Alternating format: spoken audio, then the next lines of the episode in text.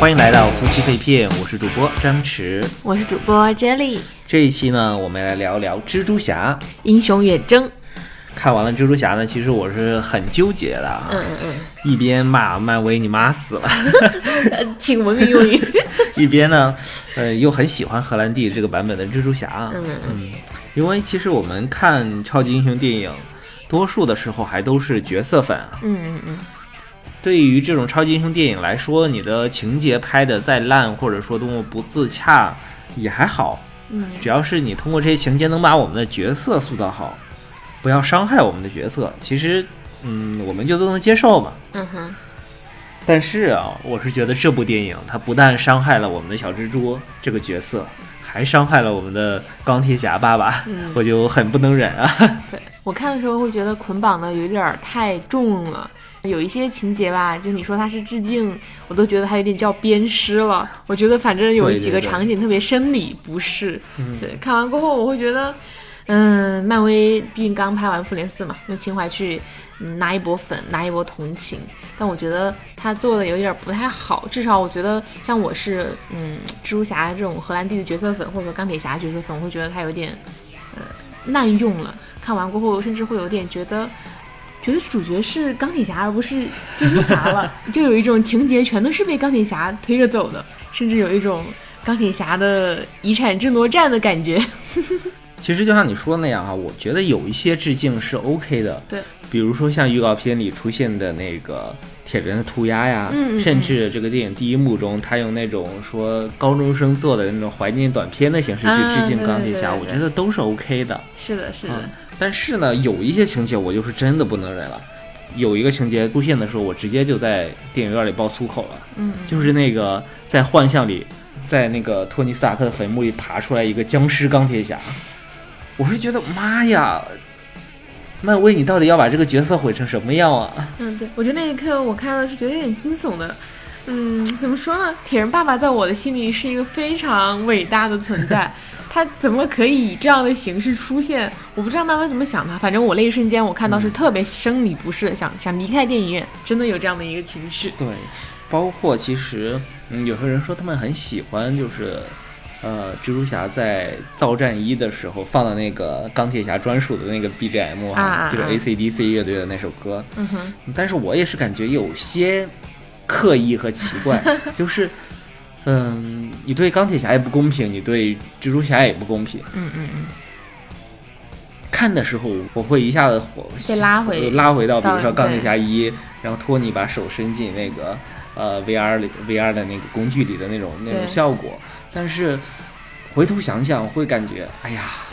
我被导演给算计了那种感觉。嗯嗯嗯，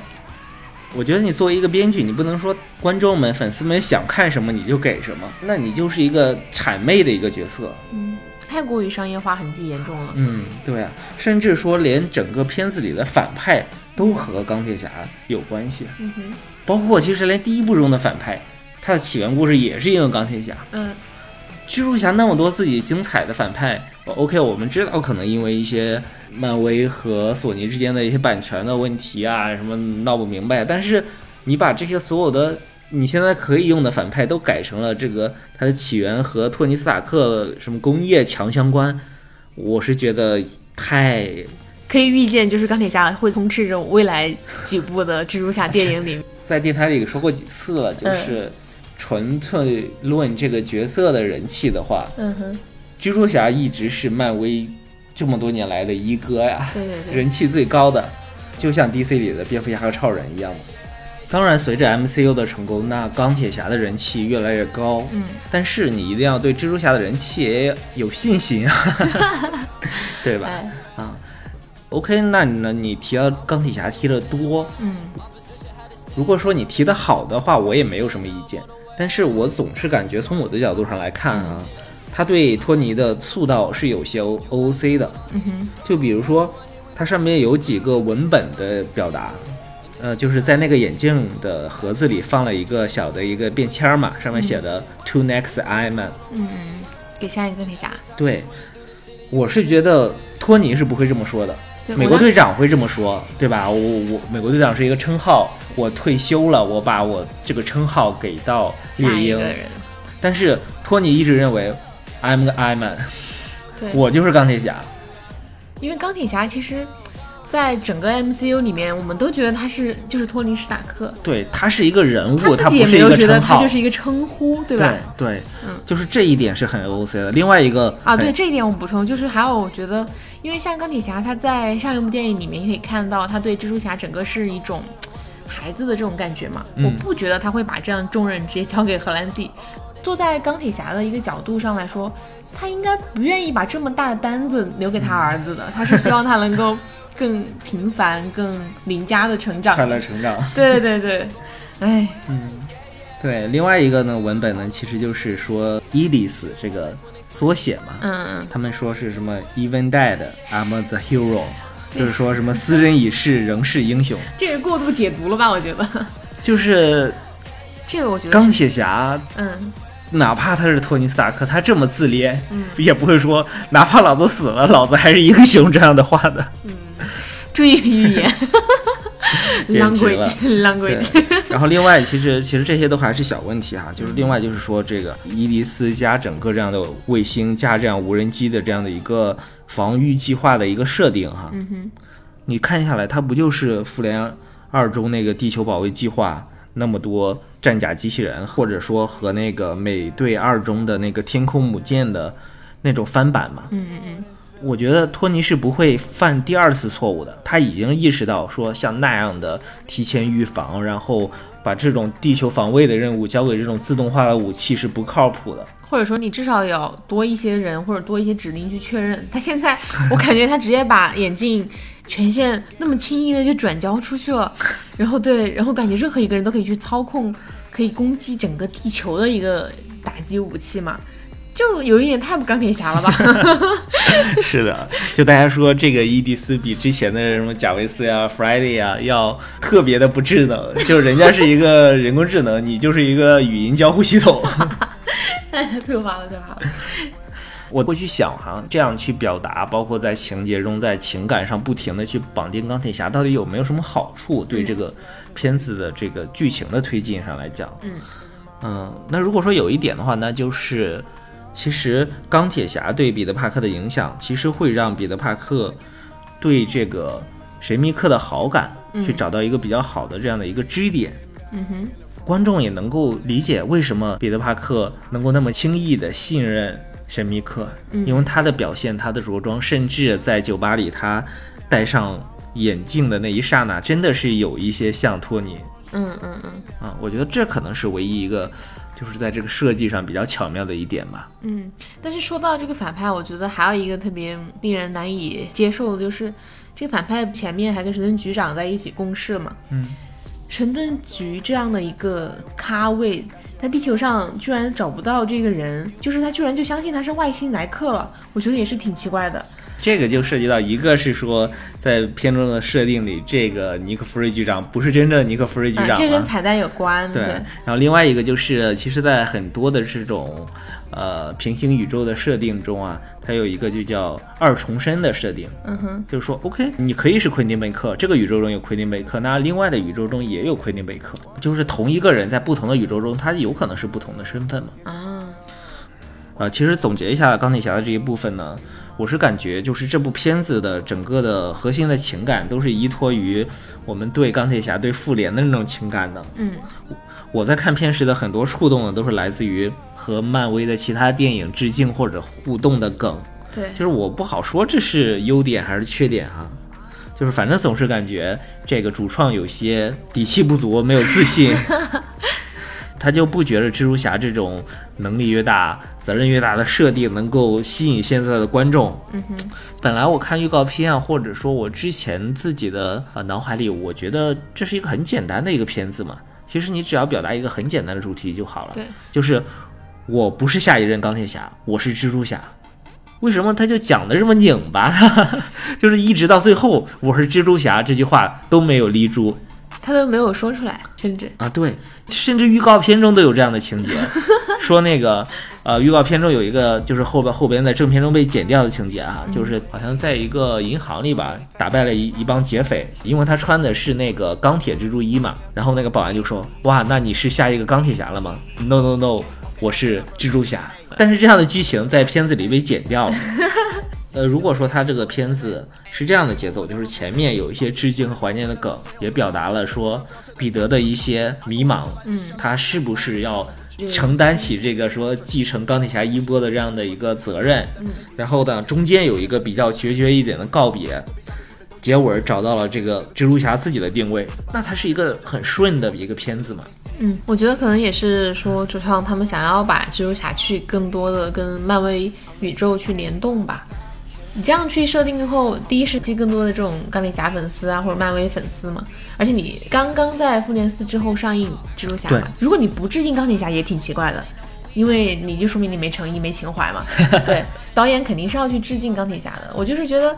他可能没有找好这个度，其实我觉得，就是主创之所以这么拍，都不是为了吸引这些漫画粉，甚至说是一步一步看下来的这样的电影粉、嗯我觉得，不是，他他他就是为了吸引路人。他就是为了吸引路人赚票房，其实对。就是你想像我们这种，你你看过漫画，看过之前的托比马奎尔的三部曲，看过 超凡蜘蛛侠超凡蜘蛛侠的那两部，甚至还看过一些动画片的这种蜘蛛侠粉丝，能有多少啊？嗯能贡献多少票房啊？ 对吧？而且你这些人还挑剔。 对啊，朋友圈一些朋友，他们就是蜘蛛侠的这种单人电影粉嘛，嗯，或者说是角色粉，他们会觉得，只要你拍蜘蛛侠电影，你一定要体现这句话的，就是你不能像现在这样拍的毫无中心，好像就是那你就漫威的一个棋子，工被具人嗯用来用去的，对对对，是没有灵魂的。对，那你就只能让本叔叔再死一次。对，其实我在看那个这一部的时候，我在想他的女朋友或者说他的兄弟会不会因为反派的原因，或者说因为战斗原因，就是有有人牺牲或者怎么的，居然都没有。如果没有这些的话，我觉得对于蜘蛛侠的成长是很难立立马就达到一个高度的。因为像之前的电影里面，其实都是因为叔叔的呃死亡，然后带来了蜘蛛侠的一个瞬间的成长。对， OK，我们都知道，嗯在 MCU 中，他一直想用托尼·斯塔克这个角 色去取代本叔叔嘛。嗯哼， OK，那我之前设想也是说，那托尼·斯塔克的死是不是能让蜘蛛侠意识到这句话的重要性？但是好像也没有意识到，反而更朝一个另一个方向去了。嗯对，第一部中还是那种，我虽然是小孩子，但是我要努力的承担责任，我要去做英雄。嗯，就是他说我长大了，但是托尼说不，你还是个孩子。 在这一步中，就变成了福瑞局长对他说：“你已经长大了。”然后蜘蛛侠说：“不，我还是个孩子。” 就很奇怪，你知道吗？很别扭啊，就感觉很拧巴。对。 对，话说回来哈，嗯我我也能理解，就是比如说，呃，这个片子里一直在强调嘛，说这个孩子只是一个十六岁的孩子，对吧刚？上高中。对，然后那他又经历了这样子的复联四这样的大战，然后自己敬重的人又牺牲了，难免会有些这样的应激反应嘛。嗯，然后就就说我去逃避，我去度假，我去谈恋爱。但是呢，这个系列蜘蛛侠已经是拍了第二部了。嗯他依然还没有塑造起这样一个能力越大责任越大的形象出来。嗯嗯我不知道是不是说，那在 MCU 的电影宇宙中，蜘蛛侠就不是这样的一个形象，那是不是永远都会保持这样的一个邻家，然后阳光少年的这样子的感觉啊？当然，如果说我们纵向对比的话，这几代蜘蛛侠，嗯，荷兰弟的这个版本的蜘蛛侠，他在这个性格上可能会更接近漫画中那种嗯话唠，然后比较俏皮的这种蜘蛛侠的设定哈。对，然后更有少年感，什么你的好邻居啊这种感觉啊。是的，其他优点的话，就是这个片子其实整体的打戏对蜘蛛侠能力的展示还是挺足的，包括那个蜘蛛感应啊， Spider Sense 哦，在这部剧里叫 Spider Tingle，也 是很奇怪哈、反正 对，是呃变成一个梗了嘛。对然后包括他的这种敏捷力量、这种蛛网的发射呀等等啊，都展示的挺好的。嗯啊，但是就是比起什么威尼斯之类的，我觉得还是当蛛丝这样的视效啊，还是需要在纽约那种高楼耸立的地方才更好啊。 对对对对对，感觉荷兰弟就是应该生活在美国纽约， 在高楼里面荡的时候，你就会和漫画的形象立马重叠，有没有？之前看了一个博主对三代蜘蛛侠进行对比嘛，就讲的是我们现在荷兰弟这部，其实它很多的动作的还原是对漫画呃最还原的一个版本了。我觉得也是，毕竟荷兰弟是练过的嘛，练家子。其实另外我还想说的就是这部片的预告片啊，嗯哼，嗯、嗯，就是刚才我们说了一个预告片欺诈了嘛，漫威现在是不是就已经主流的就搞预告片欺诈？我们以后不要看漫威的预告片了。 对。然后问题是，预告片中其实埋了一个巨大的梗，在正片里没有提，就是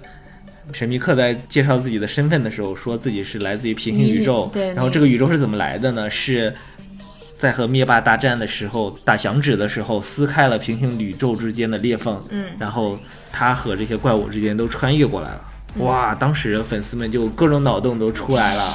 就是什么，比如说那洛基穿越走的那条时间线啊，是不是都能融合回来啊？然后什么，甚至说那是不是三个版本的蜘蛛侠终于有机会同框了呀什么的？ 但是没想到，没有。对片子中直接都没有，哎，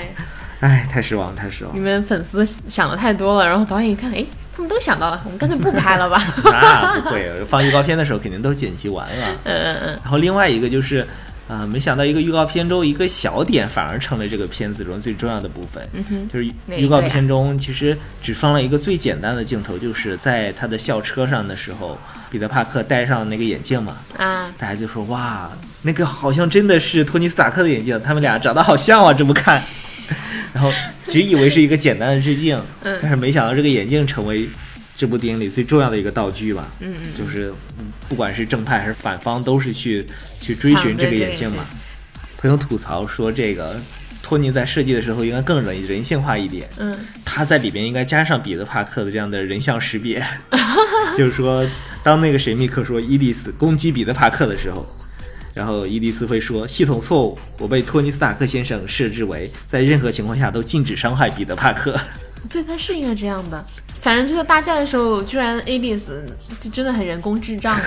我就很难以理解了。”嗯，但是如果你不这么拍的话，这部电影没法拍了，因为它最核心的一场打戏就在最后嘛。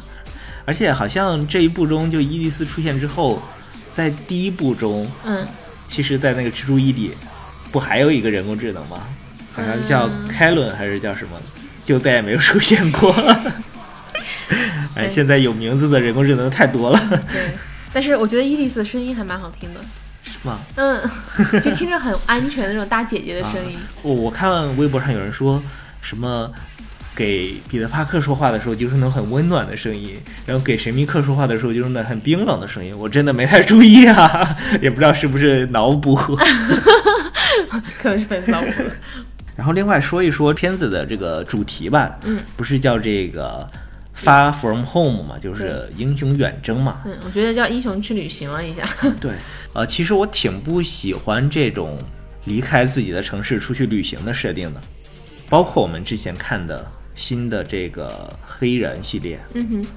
蜘蛛侠黑人其实很像啊，非常像的一个点是，他们俩都是在纽约的布鲁克林区，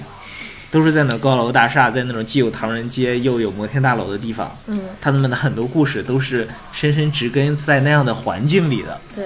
而这种到一个又一个城市去做任务、下副本这样子一个电影模式，其实是那种，其实最早是像《零零七》这种特工电影创造的。 《速度与激情》。啊，对对对，《零零七》《速度与激情》，包括呃什么《碟中谍》啊，你嗯你看全是这种模式，他们讲的故事都是很相似的。嗯嗯只有不停的变换反派和变换城市，才会让这个嗯，新鲜感哈。这个新鲜感得到维系。对，当蜘蛛侠、黑衣人这种片子也需要用这种模式来维系的时候，我就觉得是编剧的失败了，嗯，因为它本身就是靠创意、靠这种东西支撑起来的。 对，他离开了那个场景，就好像蝙蝠侠离开了哥谭。对，我嗯就缺点什么东西。对对对，这这一点还是我挺不满意的。所以说，当他彩蛋中回到纽约的时候，前面那几分钟是我看的最爽的时候。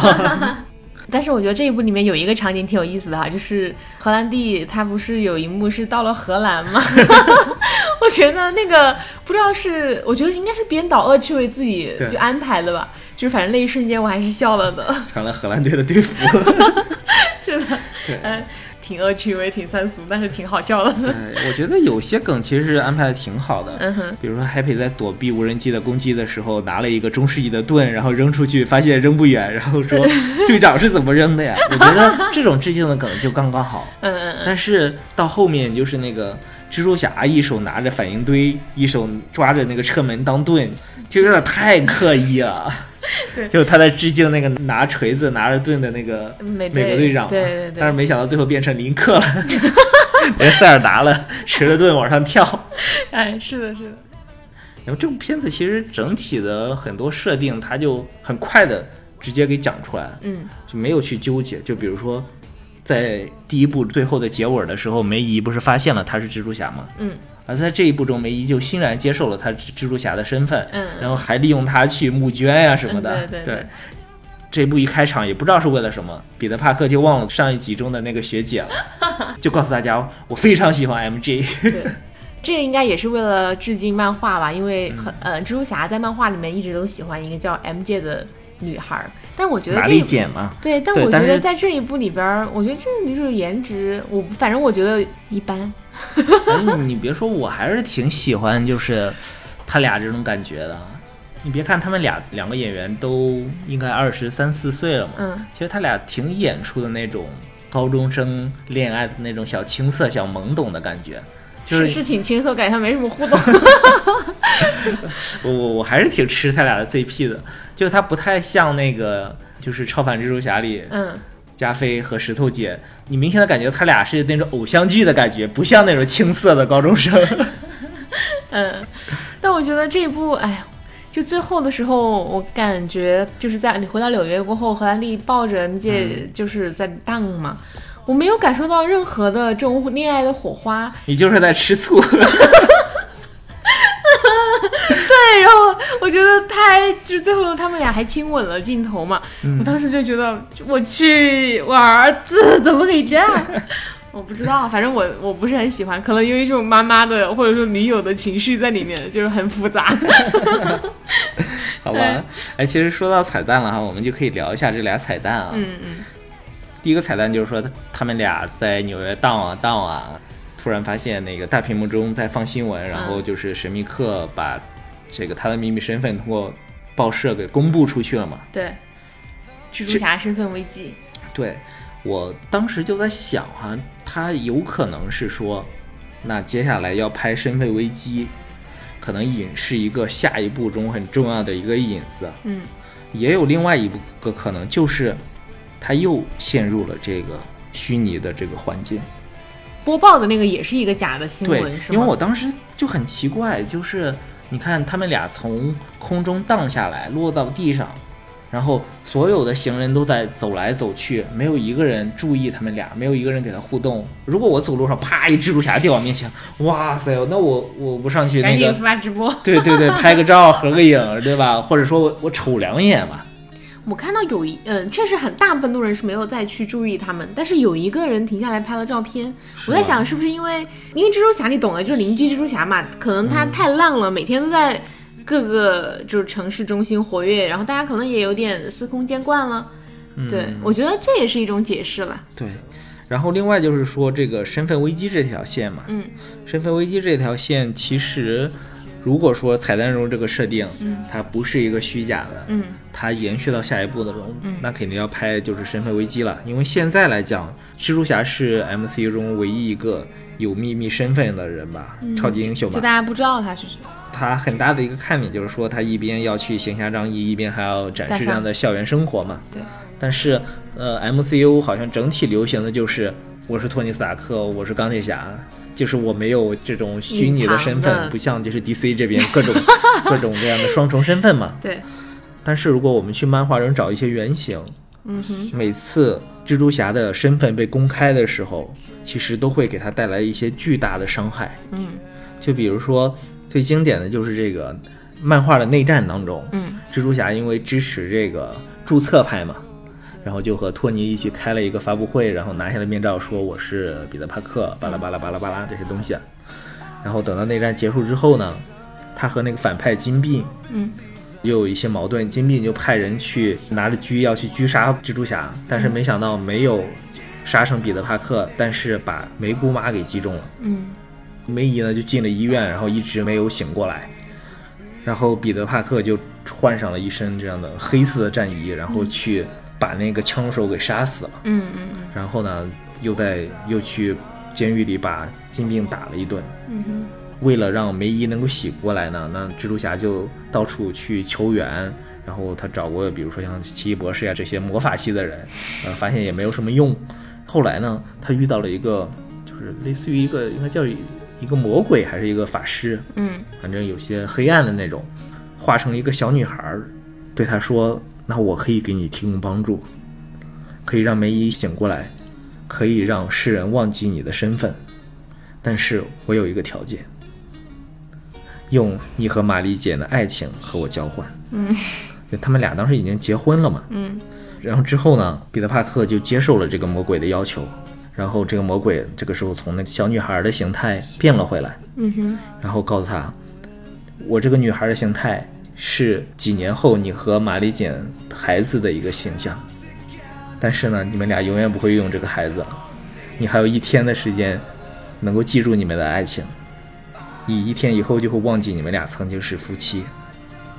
真的好绿哦。对，而且当然还有一些其他条件，比如说把绿魔复活了呀什么之类的，然后引引出了后来乱七八糟一堆的事情。嗯啊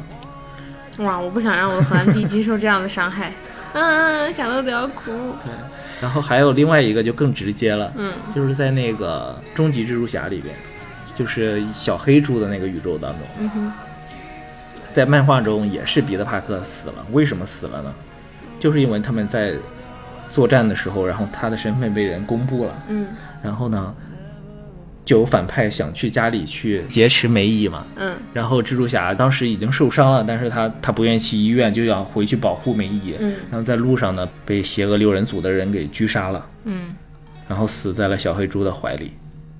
所以说，身份危机其实真的不好排。但是《修波危机》也许就是他成长的一个转折点吧。嗯，因为前两部他没有把整个蜘蛛侠核心的一个人设立起来嘛，那可能第三部他通过这样的一个，我觉得蜘蛛侠成长肯定要伴随着但他是身边亲近人的牺牲的。 但是蜘蛛侠的人设，一个是我们刚才说的这样的能力越大，做人越大；嗯另外一个人设就是他是一个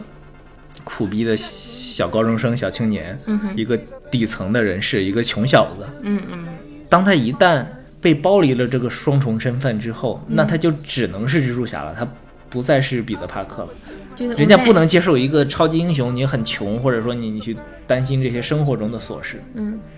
所以说很难。真的也有可能。如果像这我说么的那拍，样我们就看不到活泼可爱的荷兰弟了。嗯 是啊，所以说真的有可能像我说的那样，可能他又一次陷入了幻境，嗯因为神秘客没死吧，他没有表现说神秘客真的死掉了，因为你也不能表现一个十六岁的孩子去杀人嘛，嗯啊，可能下一步还是会跟幻视有点关系，因为他把 U 版拔走，因为他把 U 不是幻视， 就幻视幻幻境，嗯，我觉得下一步可能还是会有幻境的这样的一个玩法，因为他把 U 盘拔走了嗯嘛，那个 U 盘里面装的肯定就是他们之前搞的那些乱七八糟的片子 了。主要是代码。对，也挺有意思的，我觉得这个反派。对我还是挺喜欢就是神秘客这个反派的嘛，嗯嗯嗯，它一方面很还原漫画中的原来的那个形象，然后另外又很结合我们现在的这个时代的特征，打造出来这个形象要比漫画中的有意思多了。嗯嗯嗯，时代特征呢，一个是说这个技术的特征，对吧？你看无人机、VR、投影，然后等等，甚甚至你想啊，应该还有 5G，要不然这个 这个不能实时遥控。哎，对对对，然后另外一个呢，就是说在这样一个信息时代，嗯然后又是自媒体，又是各种媒体包装，那那可能你说什么都有人信。嗯，在里面当一个反派，你也需要有这个成熟的团队， 有技术团队，有制作团队，有营销团队 笑，死对吧？整部影片其实一直在给给我们这些观众啊，坐在这个世界以外的观众，营造一种这种感觉自己被算计了的这种荒谬感。我们知道，OK，媒体不能信，视频不能信，连你眼中看到的东西，嗯 连这个真的能把这个什么威尼斯给破坏掉的这样子的怪物，它也是假的。嗯，什么都不能信，连连眼见都不为实了，你还能去相信什么呢？包括最后彩蛋中，其实他那个电视新闻啊，你会想，那人们会不会相信呢？对，挺好也的。是在不停的在强化这个主题嘛。对，很贴近，我觉得很贴近我们二十一世纪 新媒体欺骗的时代。 对对，稍微有点美中不足的就是，第一幕中啊，嗯当史密克还没有跳反的时候，会稍微有一些戏中戏的感觉。像你，你不知道神秘客他是一个反派，你你也会有一种感觉，就是这就打完了，这些怪物就已经打死了，对我当时打完，我想，哎，这不可能是最终怪物，但对啊是没觉就得感哪觉儿不对。有点有点敷衍，怎么突然 就这么弱嗯就完了？对感觉像看一些就是那种低智商的儿童动画的感觉。就是来了一个怪物，然后把它打败了，然后可以继续的平静的生活，但好像对对还有一个小时呢。 对，我觉得导演可能在控制这样的感觉哈。嗯其实我觉得可以完全你拍的更真实一些，嗯，把电影院里的观众们整个都骗掉。甚至他彩蛋再来揭示这个神秘客真实的身份，我觉得说不定会更精彩一点。 因为你其实，在一个小时的时候，电影不可能结束，你基嗯本上也就在荷兰弟交接眼镜的那一瞬间，大概猜到 了说他应该是坏人，对，嗯。至少是这样的。那我就介绍一下神秘客在呃漫画中的起源吧。嗯哼，啊，在漫画中，他其实也是一个很早的一个反派，应该在上世纪六十年代就出现了。他在漫画里也是会这种 AR 技术吗？呃，他是在漫画中是一个好莱坞的一个特效师哈，嗯他当时运用的也还是一些就是摄像相关的技术，嗯，包括一些道具的制作呀、一些化学呀之类的、这样子的一些技术啊。嗯嗯。最早是一名好莱坞的这样子的特效师，后来呢也做过这样的特技演员，学了一点功夫。但是呢，他就一心想出名嘛，嗯你干这个幕后的就没法出名嘛。他就想到了一个能够快速成名的捷径，就是打败一名超级英雄，并且替代他。嗯然后他就选中了这种年轻而且刚刚上任的超级英雄蜘蛛侠。真惨。啊，他给自己搞了一身这样的什么绿色的紧身衣啊，然后红色的披风啊，就给电影中一模一样，还带着这样子的呃头鱼缸头的 神秘的造型嘛。然后凭借自己对于这种特效技术，还有一些化学药剂的这种置换技术的精通，然后他就计划了一个陷害蜘蛛侠的一个手段。他搞了一个就是可以把虚拟的这种影像转化成现实影像的摄影装置哈，嗯哼然后把它安装在这个一个博物馆里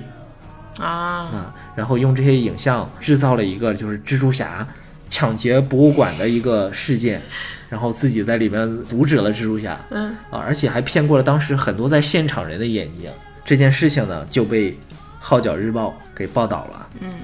引起了一个巨大的反响，民众们就就很多都不信任蜘蛛侠，然后甚至说蜘蛛侠从英雄变成了这样的的通缉犯。嗯，后面呢还陆续有几个类似的这样的事情就发生，到最后甚至连彼得帕克自己都有点儿将信将疑，就想难道自己是梦游了或者精神分裂了吗？怎么每次自己一觉醒来就会发现自己干了一件坏事儿？感觉自己成为了谜语人。神秘客啊，就是为了说凸显自己的光辉形象吧，嗯，然后还专门去在报纸上给蜘蛛侠下了一个战书，说我在那个呃纽约的大桥上，然后和你有一场决战，怎么怎么样。最后，然后蜘蛛侠真的去了这个纽约的大桥上，嗯和电影中这个表达还挺像的，都是最后的决战都是在大桥上。嗯然后没想到呢，他被这个神秘客给打败了，跳到了水中逃跑了。蜘蛛侠逃跑了吗？对，厉害了。最后神秘客是怎么暴露的呢？嗯他这个人他就会利用媒体嘛，嗯频繁的去这个《号角日报》啊，去接受专访啊什么 的。但是没想到呢，这个彼得帕克他刚好就在报社工作 吧，呃反而最后是被彼得帕克利用一些记者的一些小手段，然后去给他揭穿，并且打败了。啊，就挺有是意最思嗯初的起源故事是这样一个起源故事。也挺有趣的。哎，你我我在想，你说荷兰弟他高中毕业了，会不会去当个记者？ 就是如果说按照设定，他肯定是这样的一个，对呃，还要读大学呢。还得排几部。对，但是现在照这种拍摄，也许直接就去搞什么彼得工业 了，成为企业家了。哎呀，嗯，继承了爸爸的遗产。所以说你看，在电影中的这个神秘客，嗯真的是有继承有发扬，还是一个挺有意思的反派的。嗯，我我真觉的得挺好玩的。它来自于我们，就是它来自于人。它不是一个平，就是漫威宇宙里面那种外星人或者从说天而大降反的 派，对，你会感觉挺滑稽的，然后你又会觉得挺巧妙的。嗯，反正我看完会觉得，哎，终于有个新鲜反派了，呃对，所以我希望他应该是没有死，在接下来中、嗯继续、呃继续出现嘛，什么对组成什么邪恶六人组啊之类的，嗯继续找我们荷兰弟的麻 烦，对，而且感觉跟荷兰弟是实力相当的那种感觉然后还挺有 CP 感的。 ，CP 感。嗯，然后说一下这个演员吧，嗯吉伦哈尔。这个演员一直和超英电影有各种各样的奇怪的小缘分啊，嗯就比如说在一七年还是一几年的时候，嗯应该就是《正义联盟》刚拍完的时候，就传出说这个大本要卸任嘛，嗯，就想找吉伦哈尔去接替大本演蝙蝠侠，还可以，我觉得。有有点那个感觉啊，有点儿就包括身高啊，包括那个脸型、下巴 呀、对，然后整个人的气质也会有嗯点那种成熟，然后有一种有略带一点黑暗，然后有略带一点腹黑，还嗯但是还行。对，但是整体上还是因为可能还是因为他和大本的年龄其实相差并不是太多。早在诺兰拍蝙蝠侠的时候，就是零二年的时候，其实也去试镜过蝙蝠 侠，这么早他就出道了吗？啊对好早啊，就是当时一起试镜的就就最后被选中的贝尔 嘛，甚至还有一个人嗯，亨利卡维尔， 超人嘛超人，超人，然后他们都一起去试镜了这个蝙蝠侠，最后选中了的是贝尔嘛。嗯而且更巧合的是呢，吉伦哈尔有一个姐姐叫马吉·吉伦哈尔，嗯，最后演了那个贝尔版蝙蝠侠的那个女朋友 Rachel。就是他和这种超级英雄和蝙蝠侠有一些奇怪的缘分在里边，嗯而且更早的时候应该是蜘蛛侠二的时候吧，嗯就是托比·马奎尔版的那个，因为呃在开拍之前，托比·马奎尔在拍另一个片子的时候受伤了，嗯摔到了后背吧，应该是。当时剧组甚至都做好了说蜘蛛侠要换人去拍的准备，然后换的这个人呢就是吉伦哈尔， 但是没想到最后托比·马奎尔的康复比较快啊，然嗯后赶上最后的拍摄。 嗯，不然就变蜘蛛侠了。前阵儿荷兰弟和吉伦哈尔在呃各个国家飞来飞去做那个宣传的时候，嗯嗯他们俩还有一起拍这种搞笑的小视频。 就在酒店里，吉伦哈尔对着酒店的镜子不停地练习蜘蛛吐丝的这个动作，嗯嗯嗯然后荷兰弟对他说：“嗨，Jack，你应该知道你演的不是蜘蛛侠吧？” 他回过头来说：“啊，我演的竟然不是蜘蛛侠。” 其实，特别是预告片放出来的时候，他留着那胡子那个造型啊，嗯就是粉丝们又有一种大开脑洞的猜测。你看他这个形象，就挺像蜘蛛侠平行宇宙里留着啤酒肚的彼得·帕克的形象。他们说：“诶，如果他来自于平行宇宙，会不会是另一个宇宙的彼得·帕克呢？”嗯，哎，这个也还梗还挺好玩的，我感觉。或者下一部中真的又出现一个吉伦哈尔演的角色，刚才说的这种双重身嘛，平行宇宙对嗯，然后他是另外一个人，或者说他是另外一个很正义的身份正义的，不管是正义的蜘蛛侠还是正义的这个神秘客，嗯其实都挺有意思的啊。我们刚刚讲了那么多，好像他都没没被选上啊，没没拍。 然后所以说他到底有什么比较广为人知的作品吗？最出名的作品啊，应该就是《断背山》了。啊，你 你一下都能想象出那个海报，就他们俩背靠着背，啊，《断背山》我没太看完，嗯啊嗯，一下子气氛暧昧了起来。我觉我觉得他演个蜘蛛侠应该，嗯， 粉粉丝们应该脑洞和同人漫会挺多的。神秘客和小 丑。嗯，可以可以可以。那接下来我们就来说一下第二个菜单吧。我们第一个彩蛋拓展有点多，第二个彩蛋呢，其实就是我们突然发现，原来啊、这个福瑞局长竟然是斯克鲁人变的。嗯嗯嗯在看完正片过后，就是在等那个字幕的时候嘛，然后张弛就跟我讲，他觉得好失败啊，他觉得福瑞局长是在蜘蛛侠里边是被塑造成了一个最无聊的局长的形象嘛。然后后来呢，第二个彩蛋出来了，果然就发现我们被。嗯套路了嘛？原来真的局长去外太空度假了，对，然后留下的可能就是给地球上的这个局长，其实是斯克鲁人变的嘛。我觉得这个还挺巧妙的，反正我会觉得说一下子理解了为什么前面那么多觉得不太出色的福瑞吉上的一些演出，或者说可能有点呆板，甚至我没觉得那种魅力出智来商。下线，对对对对 对，当我看到你福瑞吉在太空的时候，我一下子我把漫威十年都计划好 了。 对他在太空不是在度假了，嗯嗯明显你看他是在一个星舰或者说一个太空站里边、啊，再对，因为它建第个一什幕么出东来西是嘛，一个嗯海滩，但也是变的，对，对，就是现在大家普遍猜测是他应该是在太空中组建这个天剑局，嗯，所以这个天剑局是什么？天剑局其实就是和神盾局一样的东西神吗？盾局，对对，你看一个是剑，一个是盾，嗯，哦，我天 哪！对，就是就是神盾局大家都知道嘛，它是什么国土战略防御攻击于后勤保卫局的一个缩写嘛。天剑局同样也有个缩写啊，叫知性世界观测反应部，嗯缩写就是 SWORD，就是剑嘛，英语中的嗯嗯嗯啊，它是相当于一个应对啊外太空的外太空，是吧然后外星人事件，然后更主动出击一点的这样一个神盾局的。嗯，还挺期待对的。，所以说可能接下来漫威会不会更多的去拓展这样的宇宙线嘛？嗯嗯，嗯，还挺期待的，因为我觉得漫威他们的电影在宇宙中的戏，基本上我都还蛮喜欢的，就是它能拍的很有趣，而且外太空嘛，你就有那种。各种星球啊，然后各种各样奇怪的这种人设出来了。对，而且地球上好像也没有什么地方再让他们战斗和毁灭了。就连这一部，你看在伦敦的时候，我就会串戏到黑衣人里面。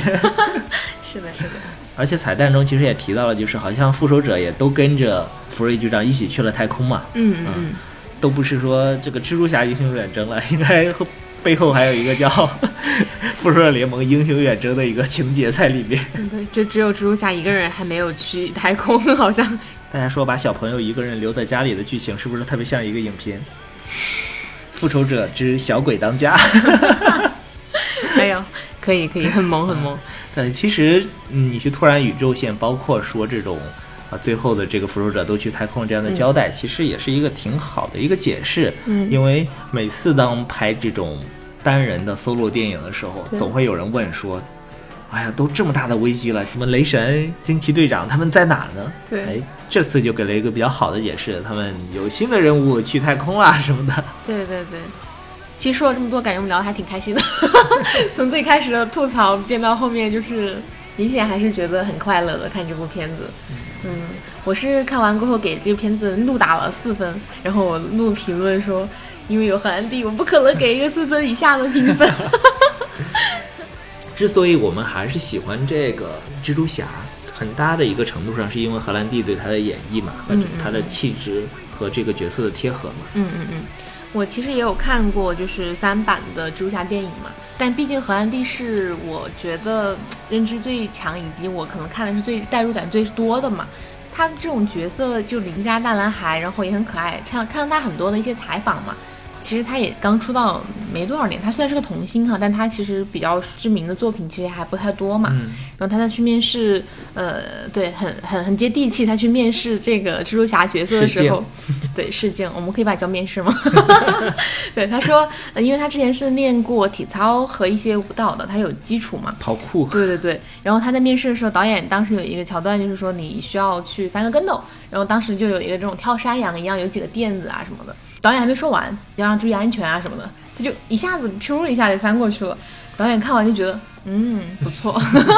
就柔韧度很好。后来荷兰弟在那个 YouTube 采访有回答说，他觉得自己当时小时候练的那些课程啊、舞蹈啊，然后这种体操啊，对他后来找到蜘蛛侠这份工作 特别有价值嘛。然后我看完就觉得，哇，就是特别单纯的一个小孩儿，你会觉得很贴近你的生活，真的是那种邻家蜘蛛侠的感觉，就觉得有一种养成的那种快感，不知道为什么，看他一步步的变得更好嘛。嗯，其实当时应该是一五年吧，他们嗯选角的时候我应该还关注过。嗯嗯嗯嗯，最后应该留下了两个人，一个是荷兰弟，另一个是阿萨，嗯嗯嗯就是演过雨果、演过安德的游戏、嗯，佩小姐的魔幻城堡的那个眼睛特别好看的小男孩。嗯当时其实我分不太清他们两个人。嗯，后来在其实一直在上映之前，我都以为是阿萨被选中了。 但我觉得最终选了荷兰弟，我觉得基本上观众都是买账的，对，而且还有很重要的一点就是，他长了一个娃娃脸，而且身高也不 高。身高也也不高，你看他和铁爸爸搭戏起来就就很简单，对，也会有那种嗯，对，就很搭嘛。对对对不像阿萨现在都长到一米八多了。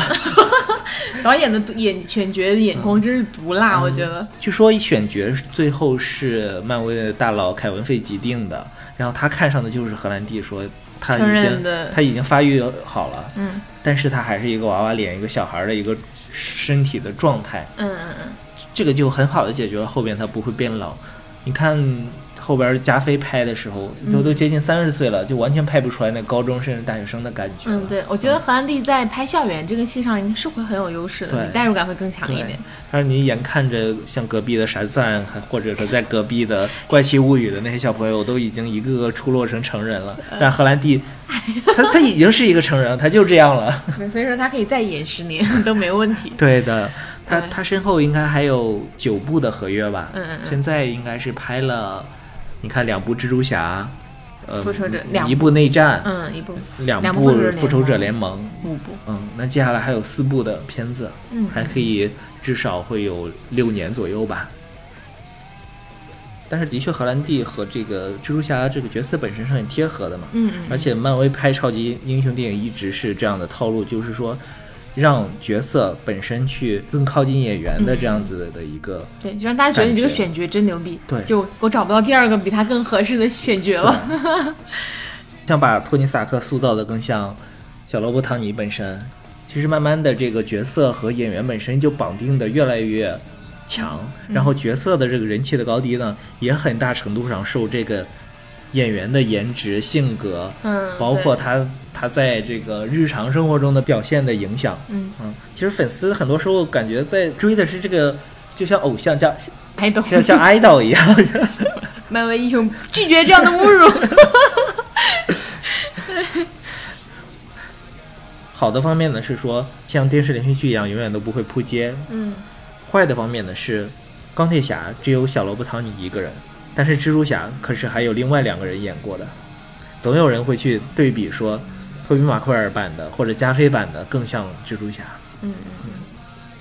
现在就很多啊，就网上已经有很多人在对比说，哎呀，还是托比那版本好啊。现在这个剧情又烂，然后选角也不满意什么 的。其实第一部时候大家也没觉得选角不特别不满意，然后就是因为导演拍的烂，我觉 得他一开始就把怒气撒在角色身上。对，所以说我感觉，如果说漫威想彻底的解决这个问题，最好的就是像我们最开始说的一样，嗯，开启平行宇宙，让三个小虫偷框吧。 哎，可以可以，我还挺期待的。我觉得那应该会让你哇一下对沸腾了。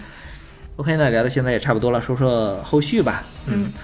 三个小虫同框呢，现在应该还是没谱的事儿，但是这个，但是呢，这个蜘蛛侠和毒液同框应该还是有可能的。嗯